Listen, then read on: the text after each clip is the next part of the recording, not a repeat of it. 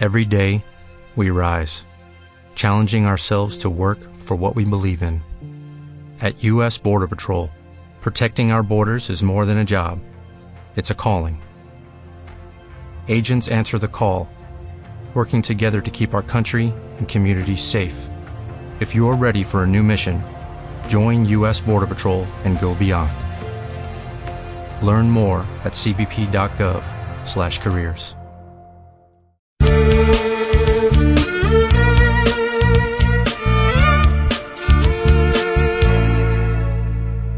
Especiales Adida Radio. Especiales Adida Radio. Las voces de los maestros se escuchan y se sienten en cada rincón de nuestro departamento. Especiales Adida Radio. Especiales Adida Radio. Donde los maestros tienen la palabra.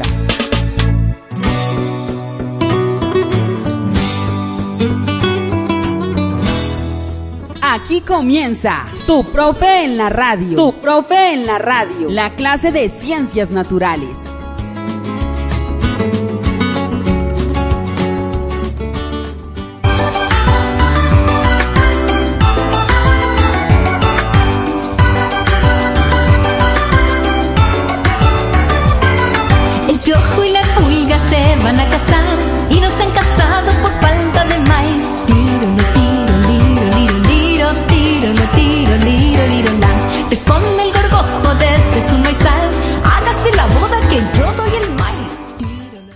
Saludamos de manera muy cordial a docentes, padres de familia y estudiantes que nos escuchan a través de su emisora Adida Radio.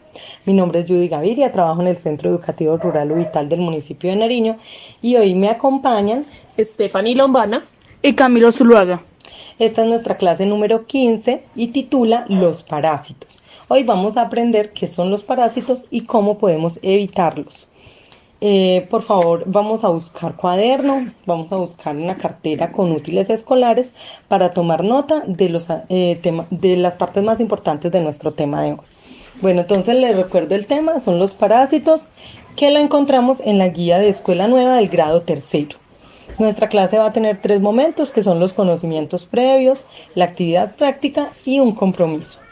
Muy bien, entonces son bienvenidos a la clase de hoy. Vamos a comenzar con los conocimientos previos y vamos a conocer un poquito sobre qué son los parásitos. Entonces, muchos animales se han adaptado a vivir sobre la piel o dentro de otros organismos. Al vivir allí, sacan beneficios de sus huéspedes, por, por eso se les llama parásitos. Las garrapatas, las pulgas y los piojos son ejemplos de parásitos que se alimentan de la sangre de los organismos en que viven. Estos parásitos transmiten microbios, que son causantes de enfermedades peligrosas. Otros parásitos como la tenia o las amebas entran a nuestro organismo por la boca, cuando tomamos agua sin hervir o cuando comemos frutas o verduras sin lavar, o por la piel. Se localizan en los intestinos causándonos muchas veces diarrea o inflamaciones. Los parásitos se pueden evitar practicando buenos hábitos de higiene como lavarnos las manos, eh, bañarnos diariamente y tener un buen aseo personal. Tiro, tiro. Bendito sea el cielo que tenemos, pero los padrinos agarraremos. Tiro, tiro, tiro, tiro, la. Salta el ratón ratonal, amarre Muy bien, entonces vamos a continuar con la segunda parte de nuestra clase que son eh, los conocimientos prácticos y vamos a aprender un poco más sobre este tema. Bueno, los parásitos. Un parásito es un organismo vivo que vive sobre otra especie o en su interior. Hay tres clases principales de parásitos, que son los protozoos, los helmintos y ectoparásitos. Los protozoos y los helmintos afectan principalmente al intestino, mientras que los ectoparásitos abarcan organismos como los piojos y los ácaros, que pueden adherirse a la piel o acabar en ella y permanece allí durante largos periodos de tiempo. La mayoría de los protozoos y los helmintos son por lo general no patógenos, es decir, no causan enfermedad o bien ocasionan enfermedades muy leves. No obstante, algunos sí pueden producir enfermedades graves en los seres humanos. Muy bien, algunos de ellos eh, se transmiten ruta fecal a oral, es decir, algunos parásitos se hallan en las heces de las personas que al ser tragados por otra eh, le transmiten estos parásitos y les pueden causar enfermedades gastrointestinales como por ejemplo la diarrea. Cuando los parásitos invaden los glóbulos rojos y los órganos, las consecuencias pueden llegar a ser muy, muy graves. Muy bien, entonces también vamos a ver un poco, aquí acabamos de ver eh, algunas consecuencias de tener parásitos en nuestro organismo y vamos a ver un poco eh, cómo funcionan estos parásitos cuando atacan a los animales. Por ejemplo, específicamente vamos a hablar de los perros, porque muchos, muchos niños tienen en sus casas como mascota un perrito. Entonces vamos a ver cómo se pueden reconocer y cómo se pueden prevenir.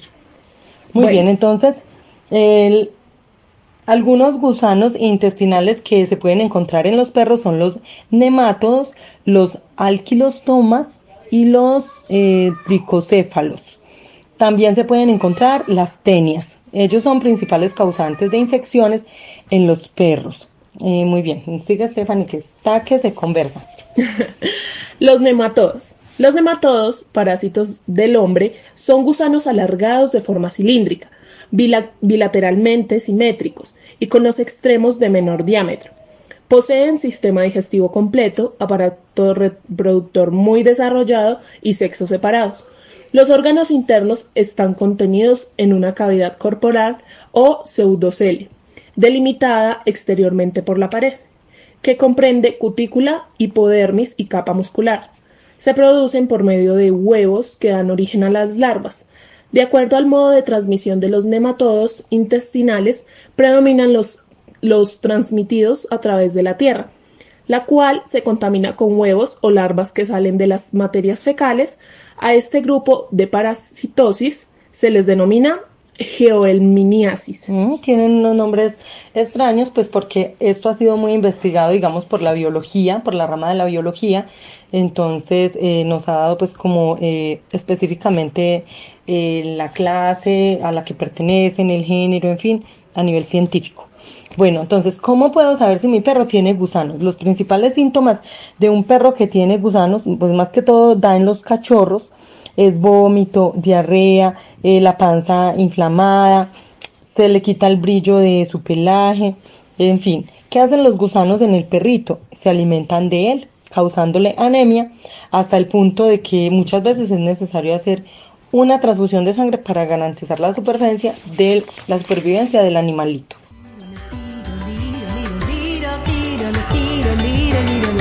Piojo y la se van a casar. Les pregunta padre si saben rezar. Eh, bueno, y por todo esto es muy importante mantener un tratamiento regular de desparasitación en los perros. Profe, ¿y puede mi perro transmitirme gusanos? Por desgracia, sí, Camilo. Los nematos, los alquilostomas y las tenias que están presentes en los perros también pueden causar problemas en la salud de los seres humanos. Para garantizar eh, que haya salud tanto en las mascotas como en nosotros los niños y las personas, debemos de tener eh, un proceso de desparasitación constante con ellos. Eh, ¿Qué son los anquilostomas y qué síntomas producen en los humanos? Muy bien, los, los anquilostomas son como unas larvas que entran por la piel, que suben por la sangre y pueden afectar los pulmones y el intestino. Esas larvas, cuando ya son adultas, ponen unos huevos que eh, ya salen por las heces y ahí se pueden identificar. Eh, hace años en Argentina, un grupo de cuatro niños que estaban en la playa se infectaron con larvas eh, cuando jugaban con la arena. Ahí descubrieron que en la arena posiblemente había eh, un excremento que luego eh, causó que los niños pues desarrollaran esta larva en su organismo. Uno de los niños se vio a punto de perder su vida y entonces eh, la mamá del niño se tomó la tarea de investigar todo esto y de publicarlo. Esto nos sirve a nosotros también para entender que debemos ser cuidadosos al pisar la arena, al pisar la tierra, en fin, en que debemos usar eh, chanclas o zapatos adecuados para estos eh, lugares cuando vamos de paseo para evitar eh, cualquier forma de contaminación por estos, por este tipo de parásitos que son unas larvas. En ocasiones, cuando las larvas migran hasta el pulmón, puede aparecer tos, puede aparecer fiebre, pueden aparecer molestias estomacales, arpullidos en la piel, en fin, pero es posible a través de un examen médico detectar si un niño está enfermo de este tipo de parásitos y buscarle una cura. ¿Y qué son los tricocefalosis?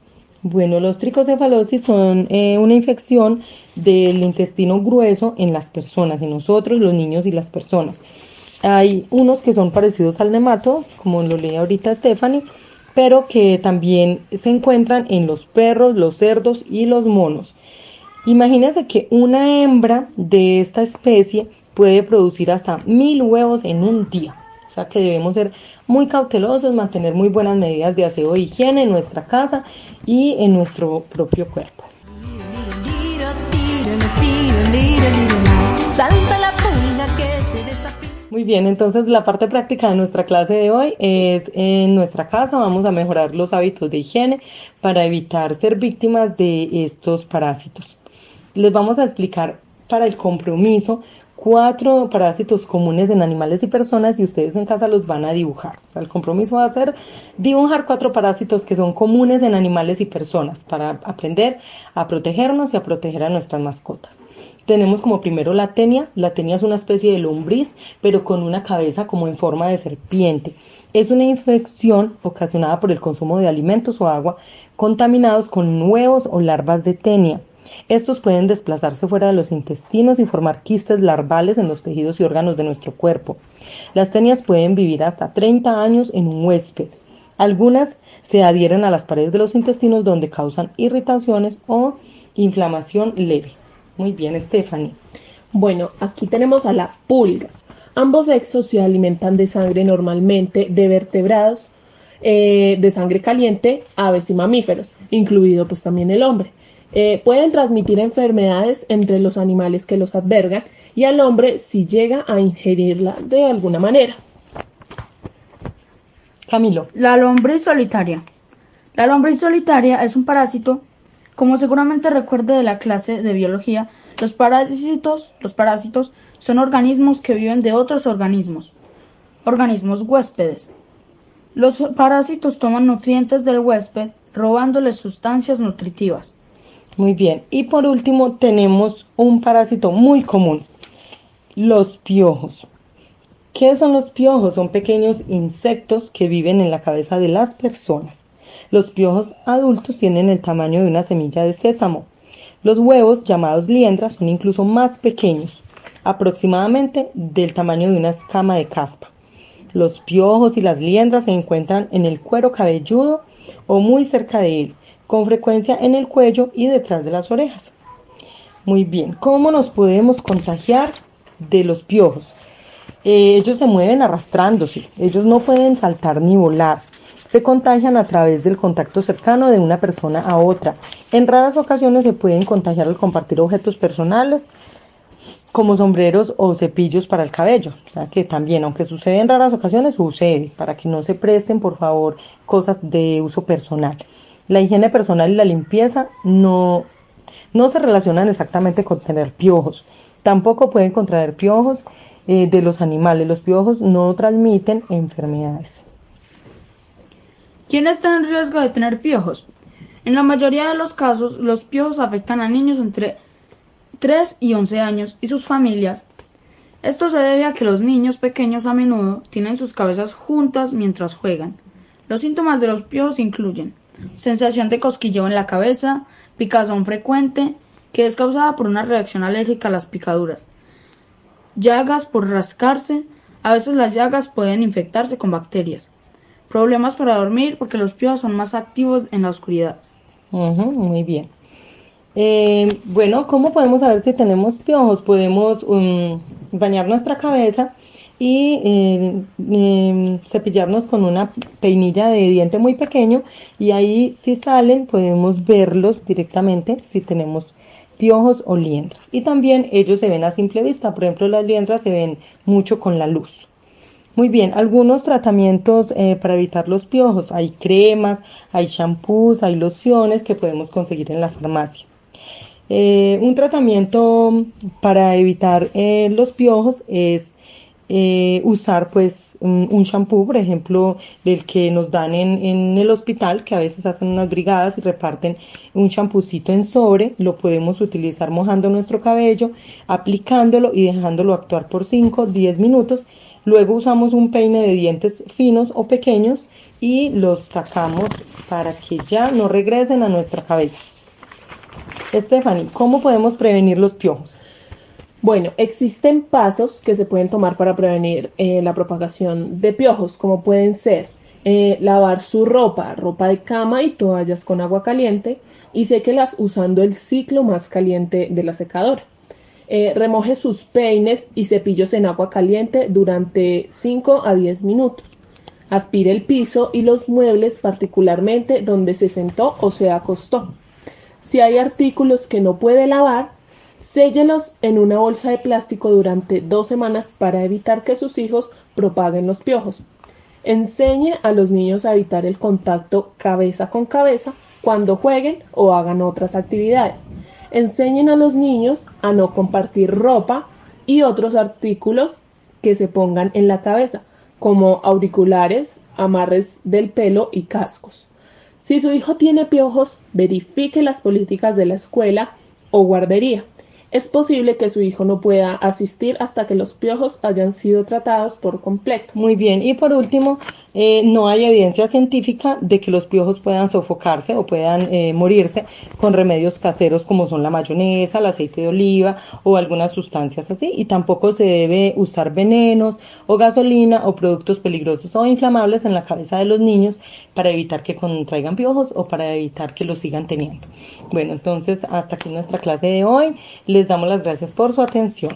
Hasta luego. Hasta luego. Chao. Traigan un enagua que yo seré madrina. Tiro, le tiro,